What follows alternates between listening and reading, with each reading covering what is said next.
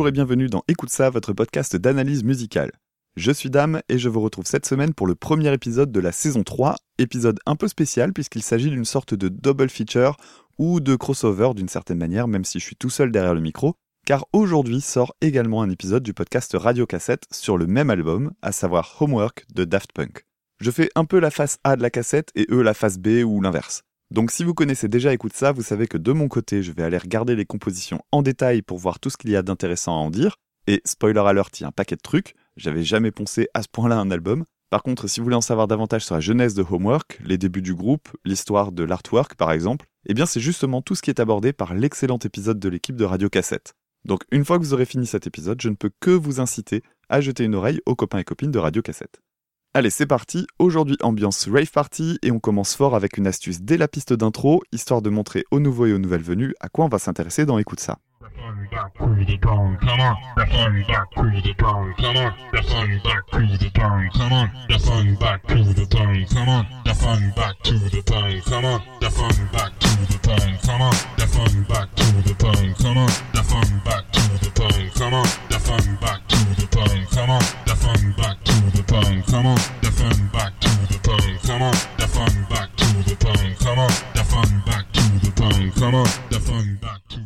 Habitués, vous avez peut-être déjà mis le mot dessus, mais on est bien dès le début face à une illusion rythmique. Pour celles et ceux qui ne verraient pas de quoi je parle, rappelons le principe. Cette intro démarre avec une phrase en boucle qu'on entend d'abord un peu en sourdine. En fait, on y applique un filtre sur les aigus qu'on ouvre petit à petit. Ça dure une bonne trentaine de secondes et la répétition du motif fait qu'on va naturellement essayer de capter un rythme sur lequel bouger la tête. On va donc se caler sur ce qui dépasse un peu, à savoir les accents. La phrase dit Da funk back to the punk common. Et on va naturellement se caler sur les syllabes accentuées, donc funk, back et le com de common. On a donc seulement trois temps avant de revenir au départ. Voilà le rythme sur lequel on va se caler avec un métronome.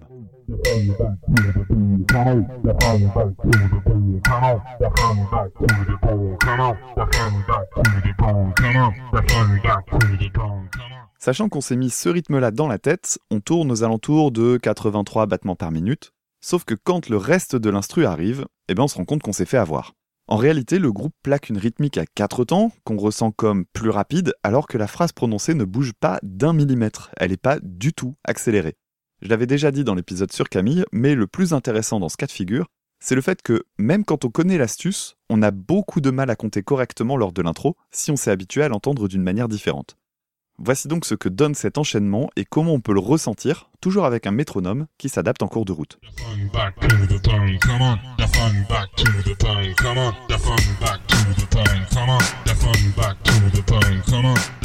A noter aussi que dans cette intro, on a deux passages qu'on retrouvera un peu plus tard, le sample de batterie qu'on retrouve dans deux autres morceaux, et en fond, un son tiré de Daft Punk, puisque apparemment en live, Daft en direct, parce que même si ça a l'air d'être un mot allemand type Daften direct, en fait c'est Daft en direct, ce morceau-là a été utilisé pour lancer Daft Punk. Allez savoir pourquoi, ici on a deux autres morceaux entre les deux. Quand on voit comment démarre cet album, autant vous dire qu'on va bien s'amuser pendant cet épisode. Pour commencer, on va parler des codes de la musique électronique.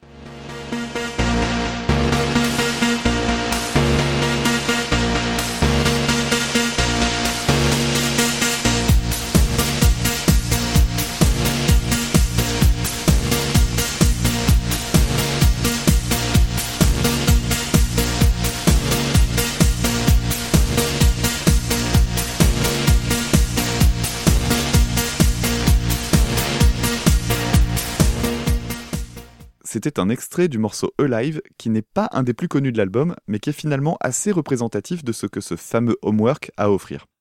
Personnellement, lors de la sortie de Homework, j'avais 11 ans.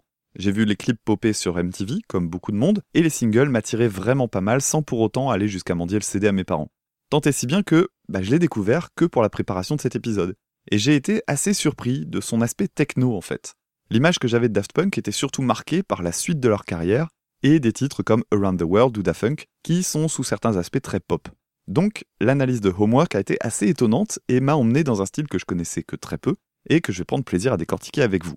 Si j'ai choisi de commencer par ce morceau Alive, c'est non seulement parce qu'il permet d'avoir un aperçu de ce côté plus techno qu'on peut ne pas connaître ou avoir oublié, mais aussi parce que c'est un des rares titres dans lequel il n'y a pas de sample, tout comme un autre, le morceau Rock'n'Roll.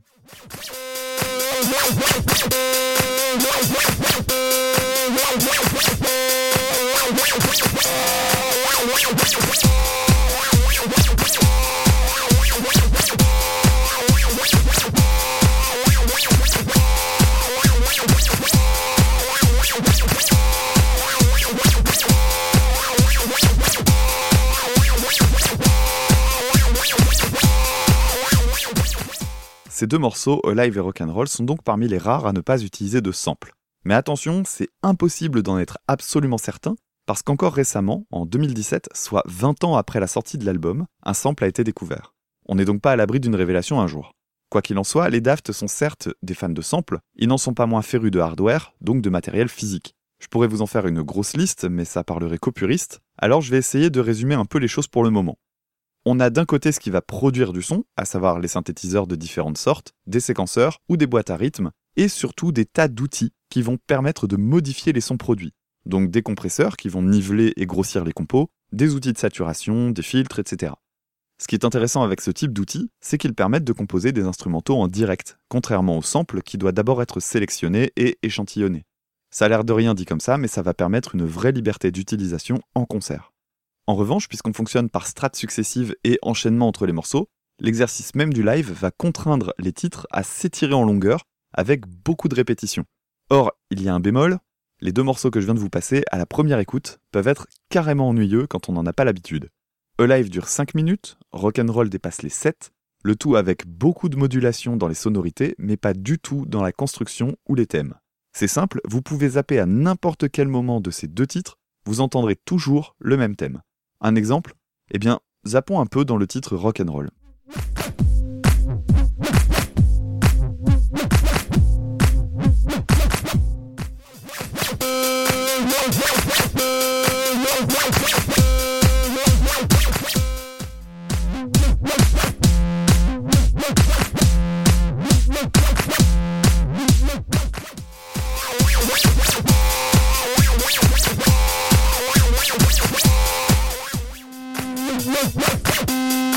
Vous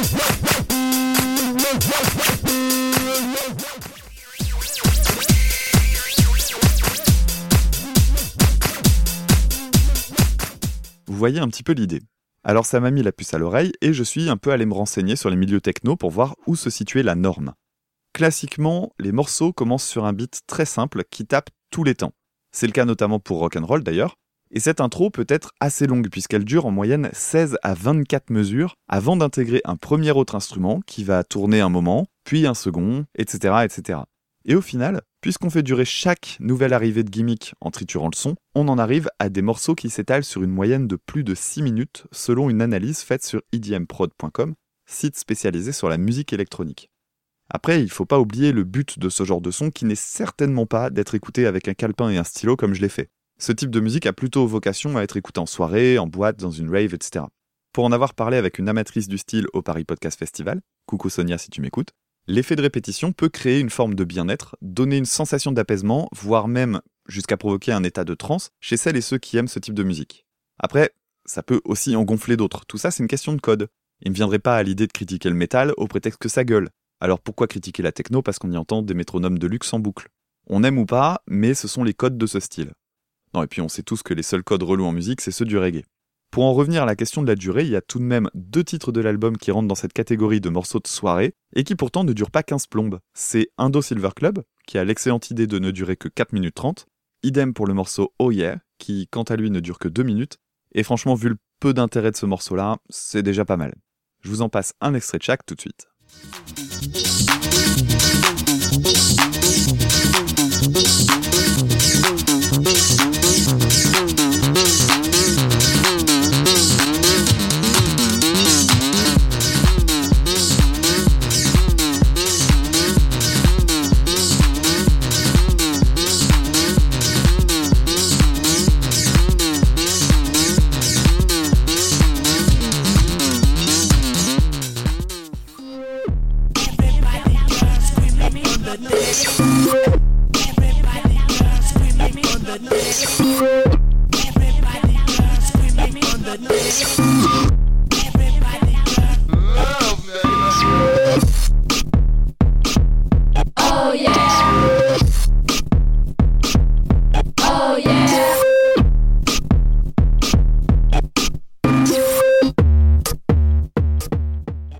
Cette répétitivité ne veut pas dire qu'on ne met pas de relief, c'est même tout le contraire, heureusement, notamment avec l'exercice du drop.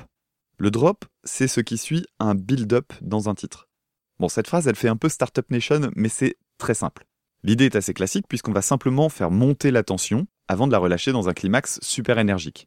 Prenons l'exemple le plus caricatural possible dans un de mes titres préférés sur l'album, toujours dans l'esprit de Rock'n'Roll et Alive, le morceau Rollin' and Scratchin'.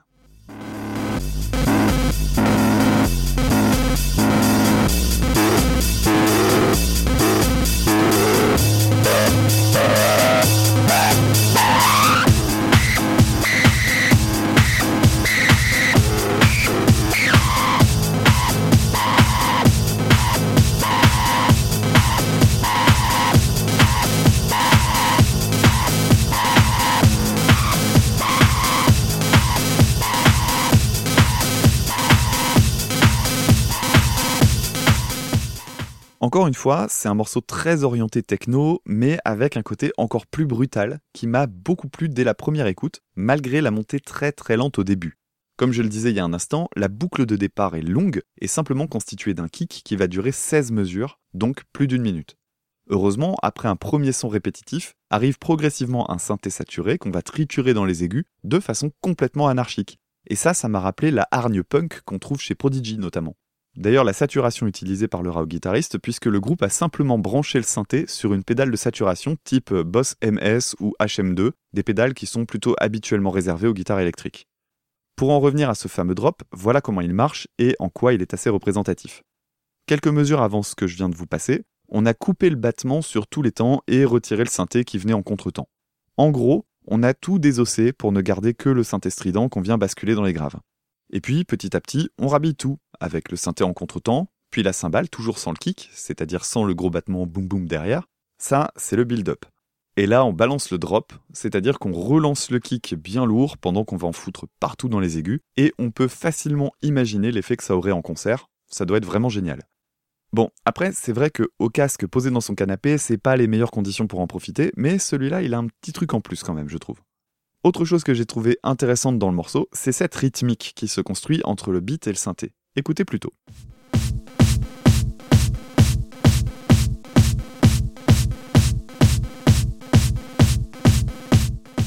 L'intervention du synthé entre les temps du kick donne ceci.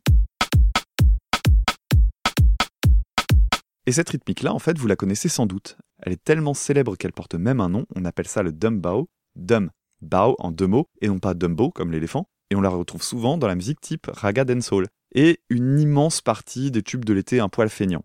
Il faut dire que ce rythme est particulièrement suremployé pour faire bouger les popotins, et il tire son origine d'un titre de 1990 intitulé Dembao par le musicien Shabba Ranks.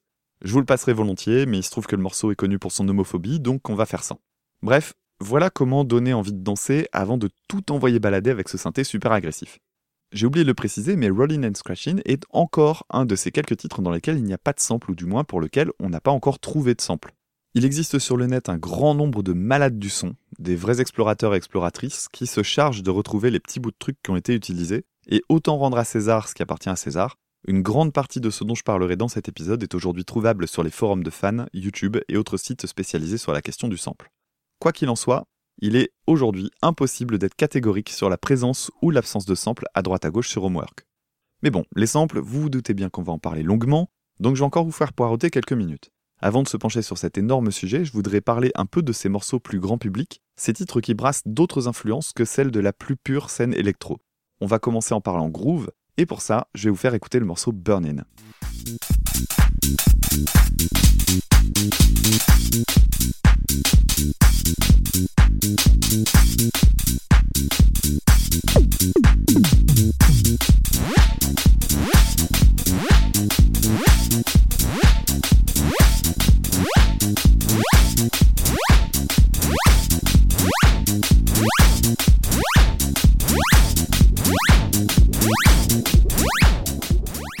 Vous avez remarqué à quel point ce morceau donne envie de bouger la tête en cadence, cette rythmique de malade à la basse?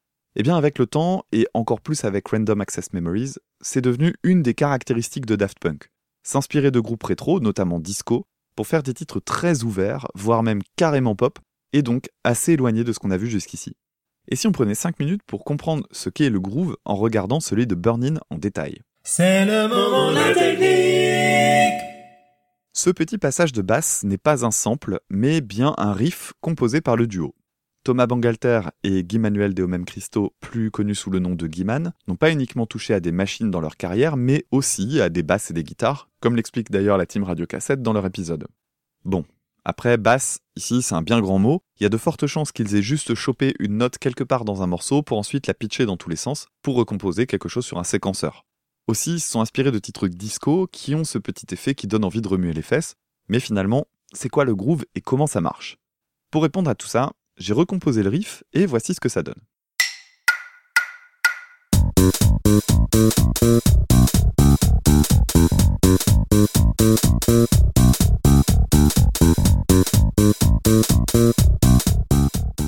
Déjà, le riff de basse en lui-même est très cool et se compose de deux montées successives. En soi, c'est pas non plus un truc extraordinaire, la basse part sur un fa dièse et joue juste derrière son octave. Donc la même note, mais en plus aigu, et ainsi de suite avec toutes les notes du riff. En gros, on part de ça.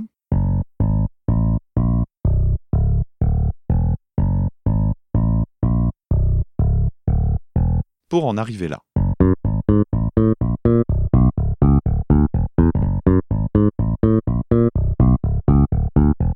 Sachant que, fun fact, si on revenait pas dans les graves, on aurait vraiment une montée continue puisque la deuxième partie du riff est dans le prolongement de la première.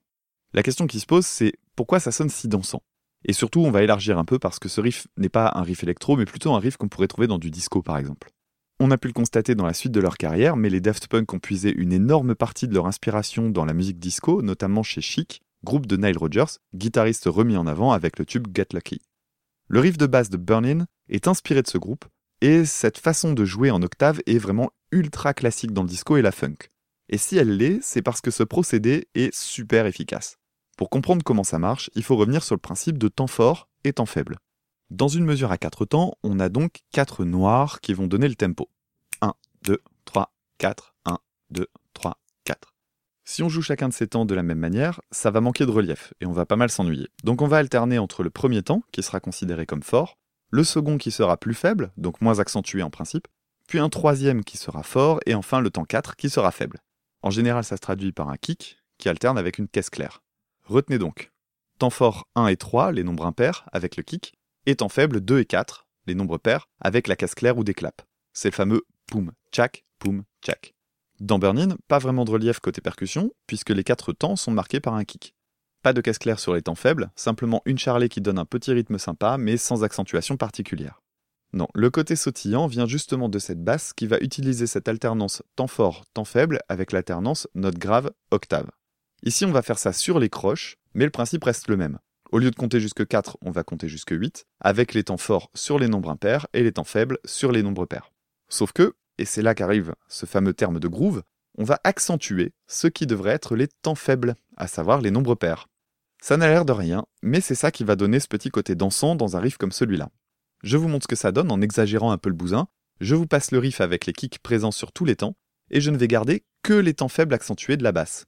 Vous allez voir, ils vont s'intercaler tout naturellement, et c'est déjà assez pour donner envie de bouger la tête.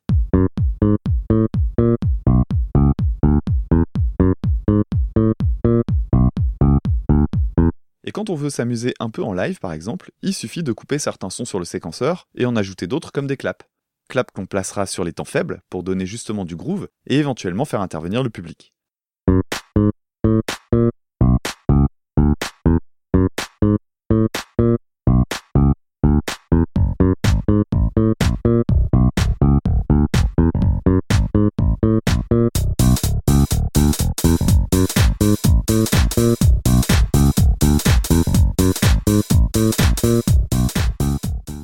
D'ailleurs, petite anecdote, mais le public français lambda est très mauvais à ce petit jeu et a tendance à applaudir sur les temps forts.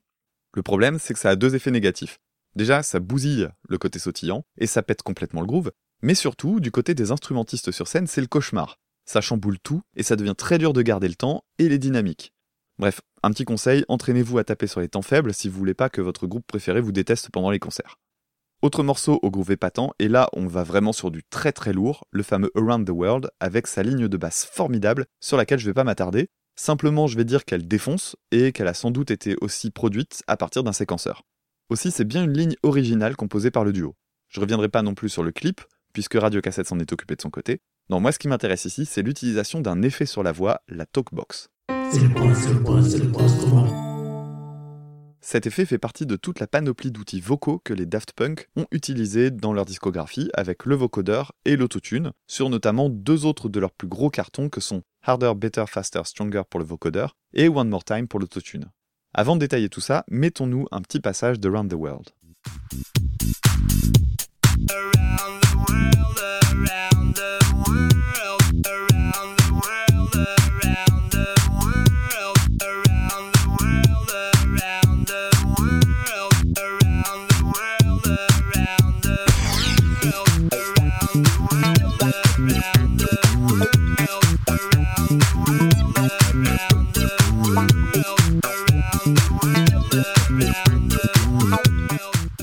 Je reviens donc sur cette fameuse voix robotique qui fait couler beaucoup d'encre sur le net. Ça se dit ça, même si c'est pas imprimé? En fouillant, on se rend très vite compte qu'il y a un flou sur la méthode utilisée par le groupe pour obtenir ce son. Bon, clairement, j'ai mon avis sur la question que je vais vous partager. L'hésitation se situe entre le vocodeur et la talkbox. Le son est assez similaire entre ces deux effets et on trouve quelques vidéos du groupe en train d'utiliser des talkbox. Sauf que l'excellente articulation des voix sur Around the World laisse supposer à certaines personnes l'usage d'un vocodeur. Mais bon, c'est quoi ces deux trucs? Une talkbox, c'est donc un effet qui va permettre de modifier le son à l'aide de sa bouche. En gros, c'est une boîte à laquelle est fixé un tuyau qu'on se met dans le gosier, et grâce à ce procédé tout simple, on peut modifier le son, voire même prononcer des mots avec un son de guitare ou de synthé qui entre dans la bouche et résonne dans le micro du chant.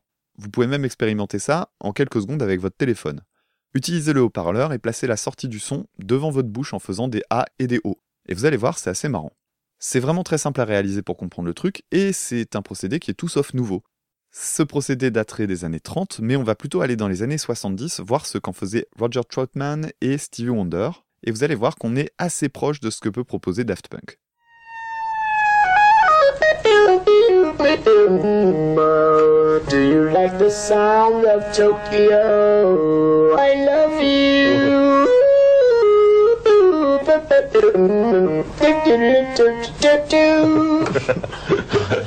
Come on, one, two.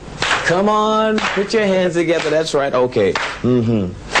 Heard it all on MT Japan. You heard it all on MT Japan.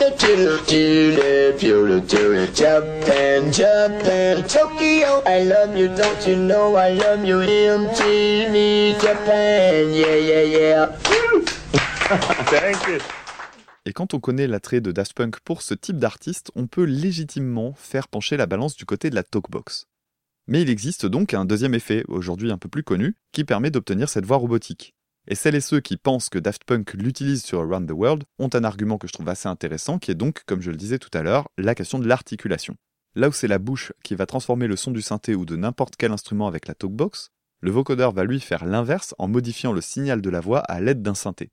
Imaginez donc une piste de chant, ou parler, qu'on envoie dans un synthé, et qui va s'adapter selon ce que vous jouez. Avec ça, pas besoin de tube en plastique dans la bouche, et vous allez voir que c'est également assez proche de ce qu'on entend chez Daft Punk. Encore une fois, je vais prendre exemple sur un autre groupe préférence évidente chez les Daft, Kraftwerk, avec le titre Robots.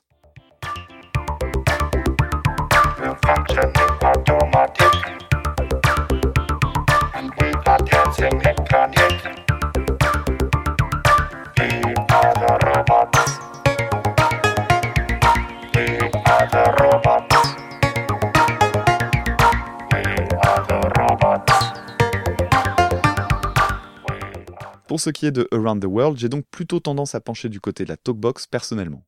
Pour rester sur le travail de la voix, il existe un troisième effet que le groupe a utilisé dans sa carrière et qui est aujourd'hui super courant, l'autotune. Ici, on prend une voix qu'on va simplement pitcher numériquement. Par exemple, vous pouvez faire en sorte que votre voix respecte une gamme et l'ordinateur va la monter ou la descendre sur la note la plus proche parmi celles qu'il a préprogrammées. Au départ, c'était une technique qui permettait surtout de corriger les faussetés en studio, mais on peut en exagérer l'effet et produire ce qu'on entend souvent la radio aujourd'hui. Et l'autotune, Daft Punk l'a bien utilisé sur le titre One More Time. Ces influences, dont j'ai parlé depuis tout à l'heure, et qu'on retrouve pour certaines aussi dans les samples, sont assez évidentes, et le groupe s'en est jamais caché, à tel point que, sur ce premier album, on trouve un titre qui rend hommage à pas mal de monde, le morceau Teachers.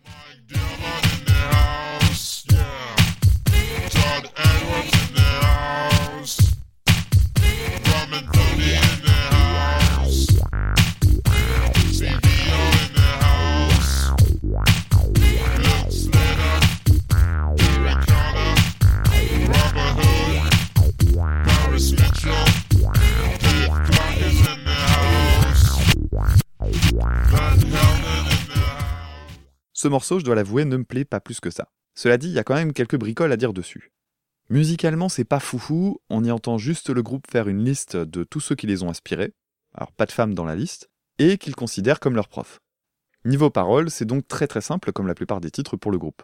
En ce qui me concerne, j'aime bien le fait qu'ils parlent d'eux comme des profs plutôt que de simples inspirations.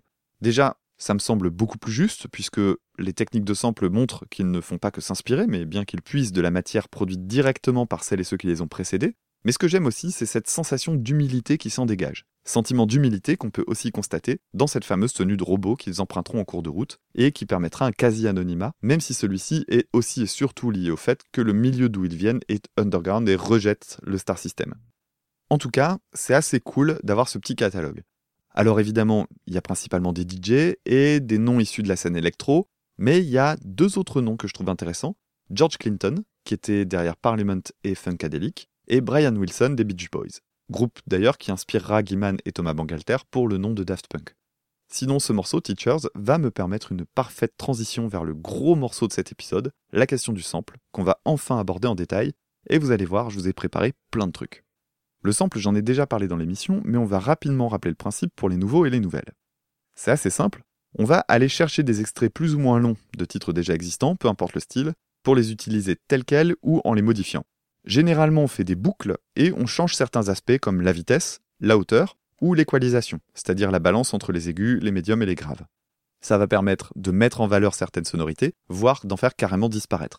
Parfois on triture tellement l'extrait de départ qu'il devient méconnaissable, et c'est là que la technique devient particulièrement riche. Un bon sampler, c'est donc une personne qui a une curiosité musicale super forte et qui est capable soit d'identifier, soit simplement d'utiliser un passage extrêmement précis pour le manipuler. Comme je le disais tout à l'heure, pas mal de samples utilisés ont été trouvés depuis la sortie de l'album et on va s'intéresser à tout ça. Une des choses que j'apprécie chez Daft Punk, surtout sur cet album, c'est leur tendance à utiliser des extraits ultra courts et donc quasi impossibles à identifier. D'autant plus qu'ils sont bien entendu complètement modifiés, histoire de coller à ce qu'ils veulent en faire. Si vous voyez pas trop où je veux en venir, revenons quelques instants sur ce morceau Teachers. Le titre utilisé au départ pour concevoir la piste instrumentale est une reprise d'un titre assez connu, la chanson If You Leave Me Now, originellement du groupe Chicago mais ici reprise par Viola Wills.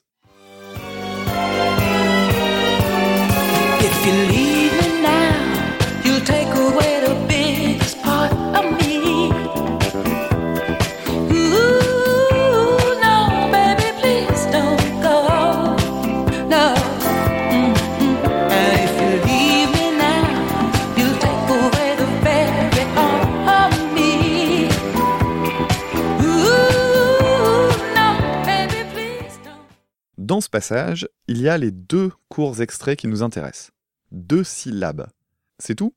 Oui, c'est tout. On est vraiment dans le micro-sampling avec donc deux sons découpés, le mot please et surtout le i de me dans la phrase If you leave me now, you'll take away the biggest part of me. Une fois qu'on les a coupés, on va les espacer un peu et on va en modifier la hauteur. Et voici ce que ça donne.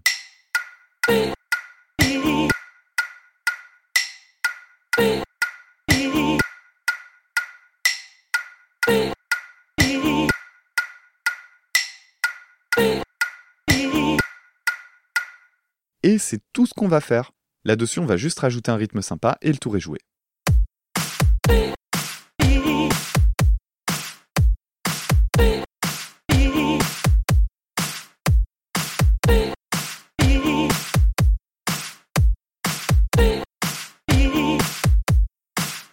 Cela dit, les Daft Punk sont des petits canailloux. Je vous parlais tout à l'heure d'un sample qui n'a été découvert qu'en 2017. Eh bien, c'est également un sample tiré de Viola Wills. Mais pas seulement, il vient aussi de la même chanson. Mais pas seulement, aussi carrément du même passage.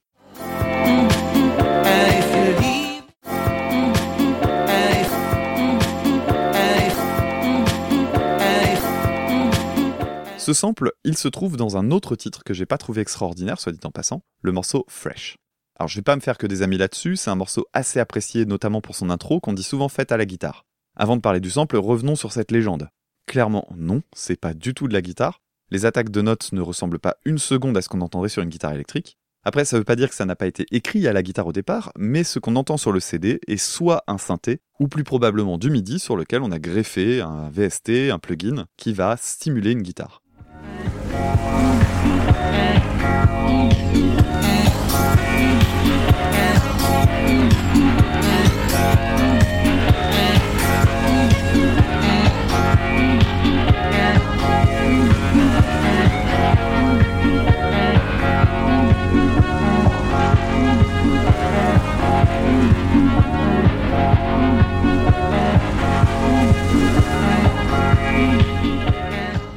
Revenons-en donc au sample. Celui-ci est encore une fois assez simple et c'est justement là que je trouve cette technique cool. Quand on connaît l'origine du sample, on voit les choses comme des évidences alors que ça fait 20 ans que ça passe sous les radars malgré le succès de l'album. Après, on peut s'interroger sur la légitimité de l'utilisation des samples. Certains ont été crédités, et on peut imaginer une forme de rétribution ou d'arrangement avec les artistes à l'origine des extraits triturés, mais pour une immense partie, les passages samplés ne sont pas cités. Ça pose d'emblée une question d'ordre légal, puisqu'il s'agit d'une exploitation commerciale de passages entiers d'œuvres déposées. Je suis pas un spécialiste de la question, il faudrait d'ailleurs que je me penche là-dessus à l'occasion, mais a priori, le groupe pourrait être poursuivi. À voir si le fait que les extraits soient méconnaissables peut entrer dans l'équation. Toujours est-il que c'est justement parce qu'ils sont manipulés de plein de façons différentes qu'ils deviennent quelque chose de nouveau, un peu comme des briques de Lego. Le passage d'une seconde n'a pas d'intérêt réel hors contexte, mais c'est justement l'assemblage à d'autres pièces qui va lui donner sa valeur. De la même façon, le résultat final est impossible sans la pièce de départ, donc il doit être considéré à sa juste valeur et pas juste comme un truc qu'on peut utiliser sans le citer. Et ce problème, on le retrouve très souvent dans le rap notamment, qui a tendance à se servir à droite à gauche sans citation, et encore moins de permission.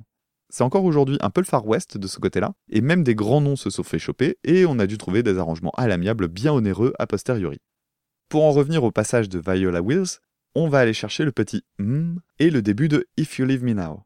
Une fois qu'on a isolé ce passage, on va simplement le boucler, augmenter le tout d'un demi-ton, et c'est tout. Ici, le sample est très peu dénaturé, on va juste ajouter par-dessus le Larsen de la fausse guitare et un son de vague tiré d'une banque de sons. Plutôt étonnant donc qu'on ait mis autant de temps à le découvrir. Continuons à fouiller les samples.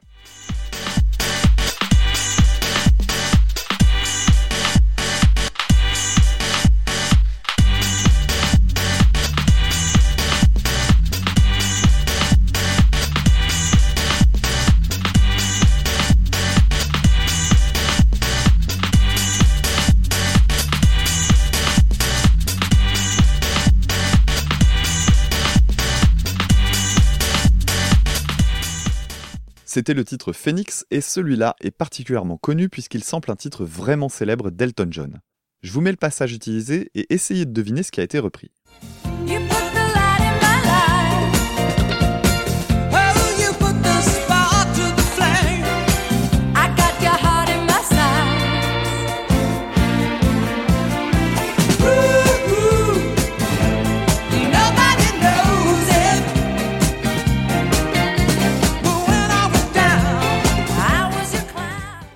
Eh bien, les passages samplés qu'on entend en boucle dans le titre Phoenix, c'est ce tout petit passage de guitare vibrée d'une part et le kick de batterie avec ses notes de cordes derrière. Avec 2-3 découpes, voilà ce que ça donne.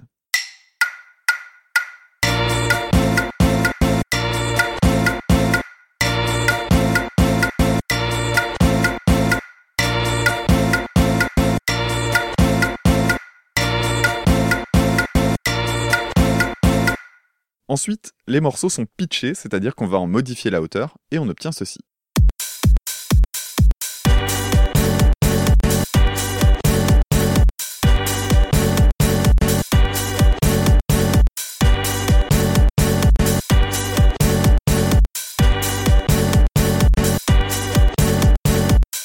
Le plus dingue là-dedans, c'est que la ligne de basse très sourde en fond dans le morceau Phoenix est elle aussi basée sur le sample. Le groupe a pris un tout petit passage qu'il a filtré à mort pour ne garder que le son de la basse, d'où ce côté très sourd. Et encore une fois, en le collant bout à bout et en le pitchant, on obtient cette ligne.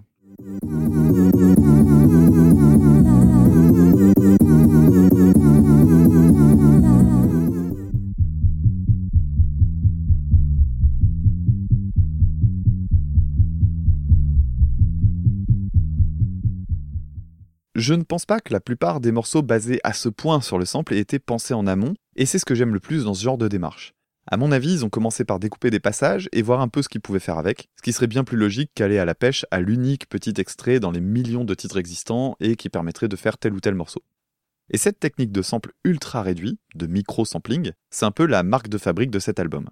Parmi les autres exemples emblématiques de Homework, il y a le titre High Fidelity qui avait été évoqué cet été pendant les Zig de Pod, quand on était revenu sur le titre Giorgio by Moroder. Dans ce morceau, c'est un titre de Billy Joel qui est utilisé et complètement dévié.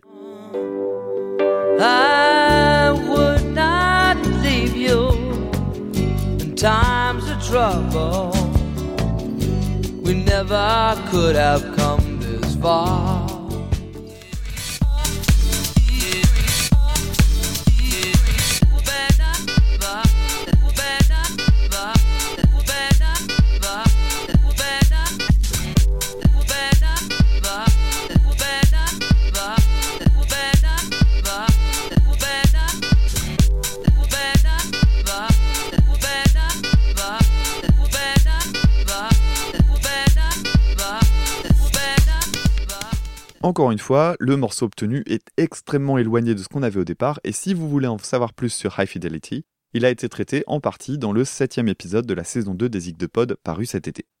Il arrive aussi que le groupe apprécie tellement un sample qu'il l'utilise plusieurs fois. Écoutez donc ce petit beat tiré du simili-titre WDPK 83.7 FM et essayez de deviner où est-ce qu'on l'a déjà entendu.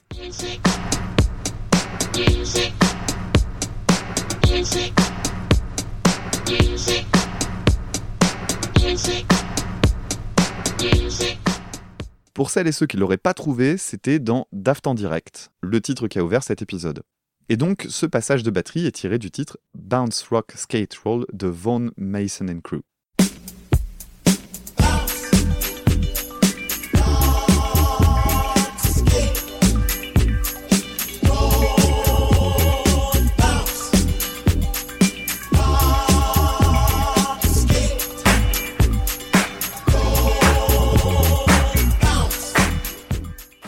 Et vous savez quoi? Eh bien ce petit sample, il va me permettre une transition parfaite avec un titre super connu parce qu'il a été utilisé une troisième fois. Mais c'est pas vraiment une surprise, je vous l'ai dit tout à l'heure, voici donc le titre Da Funk.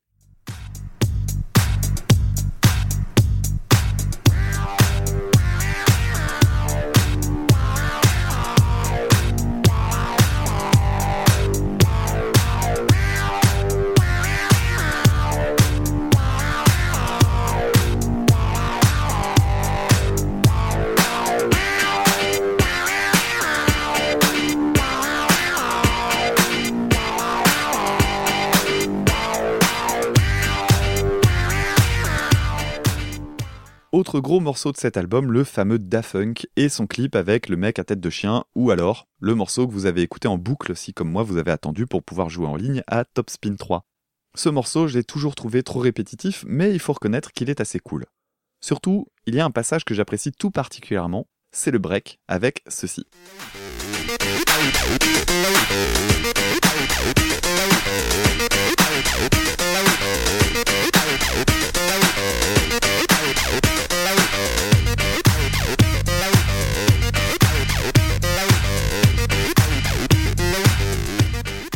Je me suis souvent demandé s'il s'agissait d'un sample, mais non, c'est bien un passage composé par le duo. Si pour bidouiller mes extraits depuis tout à l'heure un simple logiciel me suffit, il faut pas oublier que l'album a été composé au milieu des années 90, où tous ces machins n'étaient pas aussi faciles d'accès. Mais bon, n'oublions pas non plus que si on nous vend une belle self-made man story de deux gars dans leur piole, ils avaient surtout accès à pas mal de matos que d'autres mettraient des décennies à se payer. Bref, je vais vous parler d'un outil vraiment sympa que j'ai déjà un peu évoqué, le séquenceur. Deuxième, deuxième, deux- deuxième. Pour composer ce passage, les Daft ont utilisé un Roland TB303. Si vous n'avez jamais vu de séquenceur, ça ressemble à une sorte de clavier de synthé dans sa disposition, sauf que les touches sont en réalité des interrupteurs, qu'on va activer ou non, et auxquels on va assigner une note. Une fois activé, le séquenceur va simplement lire en boucle les notes qu'on a programmées. Dans ce riff, on utilise un total de 16 notes qui, quand elles sont jouées sans bidouiller les sons, donnent ceci.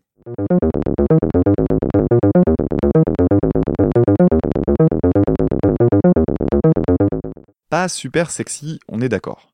Effectivement, il manque deux choses. Le son saturé, mais ça on s'en occupera à la fin, et les effets de jeu. On va donc ajouter par-ci par-là des slides, une sorte de glissement d'une note à l'autre, et des accents qui vont en fait stopper brutalement certaines notes, de façon à ce qu'elles se détachent bien du reste à l'oreille. Sur le Roland, c'est très simple à faire. C'est juste un bouton sur lequel appuyer pour activer un effet. À noter aussi qu'il existe de très bons logiciels aujourd'hui qui font ça très facilement, puisque c'est ce que j'utilise pour vous expliquer tout ça, un simple plugin sur FL Studio. Voici donc ce que ça donne maintenant avec les slides et les accents.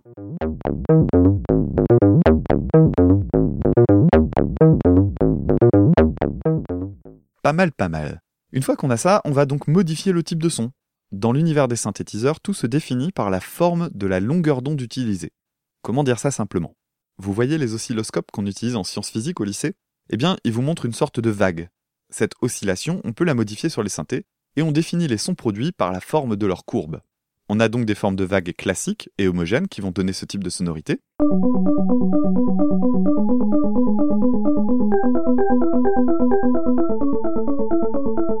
Des formes plus carrées, un peu comme des créneaux de remparts de château fort, qui vont sonner comme ça.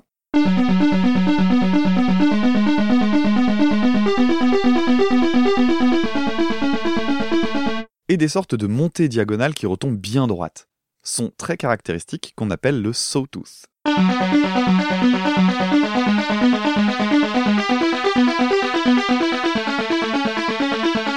Bon, nous ce qu'on veut, c'est plutôt proche du sawtooth, mais on va surtout ajouter une belle dose de saturation à tout ça, et voilà ce que ça donne.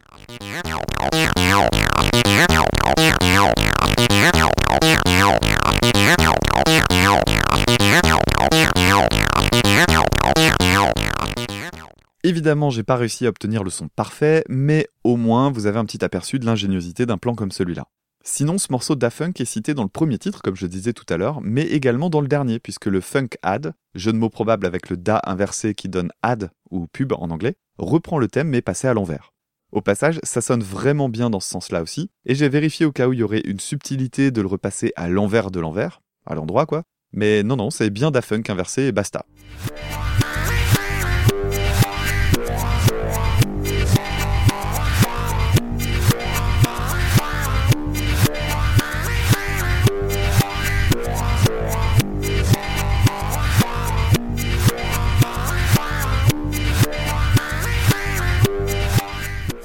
Et ben mine de rien, on approche déjà de la fin. Alors autant finir en beauté avec le troisième carton tiré de cet album, le morceau Revolution 909.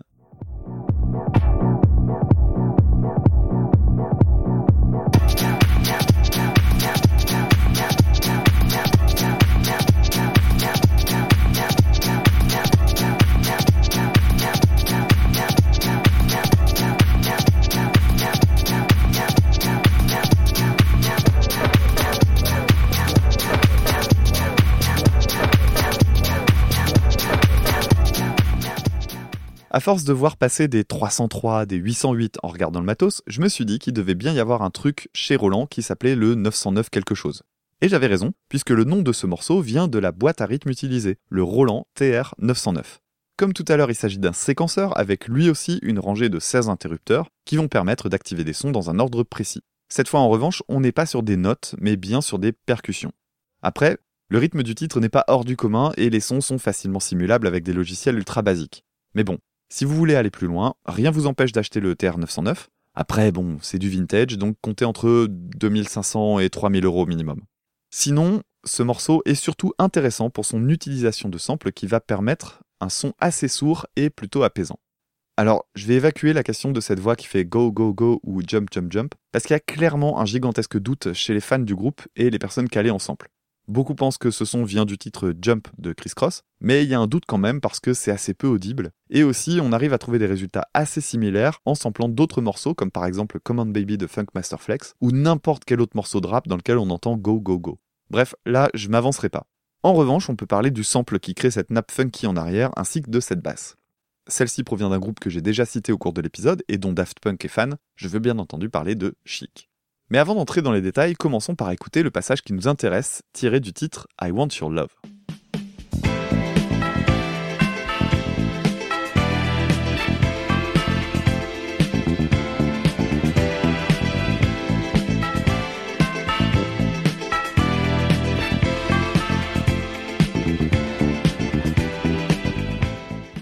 C'est donc dans ce passage que se cache la basse, la nappe du titre Revolution 909. D'abord, on va isoler le passage qui nous intéresse et qui est vraiment très court puisqu'on va garder que ceci.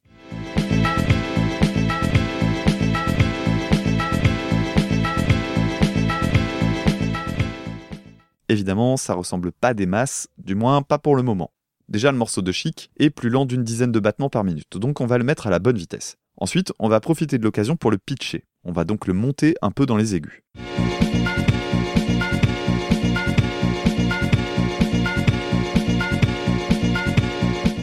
Bon, on se rapproche, mais il y a toujours cette cloche qui nous embête un petit peu. Et c'est là qu'on arrive au moment le plus intéressant. Un peu comme la phase de révélation dans le développement des photos argentiques. Ce qu'on va faire, c'est qu'on va à la fois augmenter la présence des basses, tout en réduisant les fréquences les plus hautes, et le tour sera joué. Pour ça, on va utiliser des filtres ou des équalisations. De mon côté, j'ai fait au plus simple en superposant deux équalisations basiques dans mon logiciel, mais apparemment, le groupe est connu pour avoir utilisé des équalisations et des filtres physiques assez spécifiques.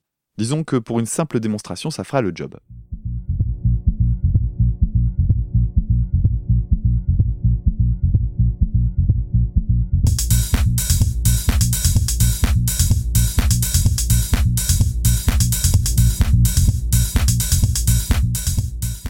Là-dessus, on va donc ajouter la batterie programmée, celle du TR909 donc, et ce fameux yo-yo-yo ou jump jump jump.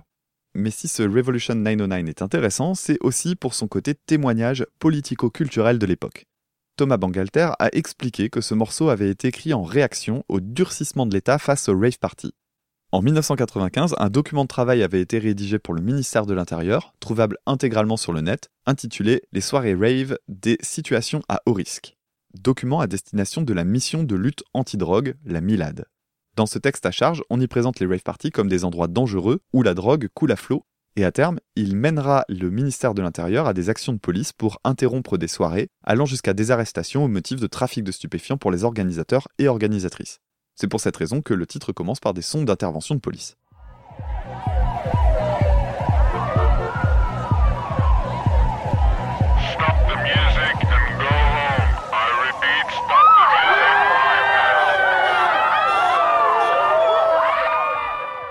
Il y a des tas d'articles dispo sur le net, c'est un sujet assez intéressant, même si on sent bien de la mauvaise foi dans les deux camps. D'un côté l'État, qui donne l'impression que chaque participant ou participante est un ou une camée notoire, et de l'autre côté une forme de minimisation de la problématique, avec notamment le pire argument possible, le fameux « oui mais bon la drogue, il y en a pas que chez nous ». Bref, si le sujet vous intéresse, allez-y, il y a pas mal de choses intéressantes sur le net pour se faire un avis. Voilà en tout cas pour cet énorme tour d'horizon du premier album de Daft Punk. Gardez en tête que si j'ai dit plein de trucs, il y a encore sans doute pas mal de détails qui se cachent à droite à gauche, notamment du côté des samples. En tout cas, c'est un album que j'ai pris beaucoup de plaisir à décortiquer et je vais même aller plus loin. On me demande souvent si j'arrive à aimer la musique un peu comme tout le monde à cause de mes obsessions d'analyse. Eh bien cet album, c'est un peu l'exemple parfait. La première écoute avait franchement été longue. Pas pénible non plus, mais longue. Les structures étant ce qu'elles sont, dès que le thème principal avait été exposé, je savais très bien où on allait et je partais pour 5 à 6 minutes d'ennui.